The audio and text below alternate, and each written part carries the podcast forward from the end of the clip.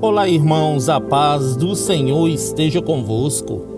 A palavra do Senhor diz assim no livro de Salmos, capítulo 30, versículo 1: Eu te exaltarei, Senhor, pois tu me reergueste e não deixaste que os meus inimigos se divertissem à minha custa. Você já adorou a Deus hoje, querido? Temos que adorar o nome do Senhor em todo o tempo nas alegrias e nas provações, querido. Pois é o Senhor quem nos ergue quando caímos. É Ele quem nos defende diante de nossos inimigos. E quando o Senhor se levanta para nos defender, meus irmãos, a vitória é certa.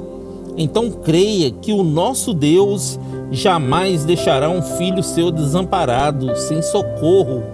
Nos dias difíceis, clame ao Senhor, querido pois o choro pode durar uma noite, mas a alegria virá pela manhã. Amém?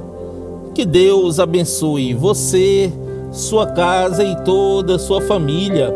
E lembre-se sempre, você é muito especial para Deus.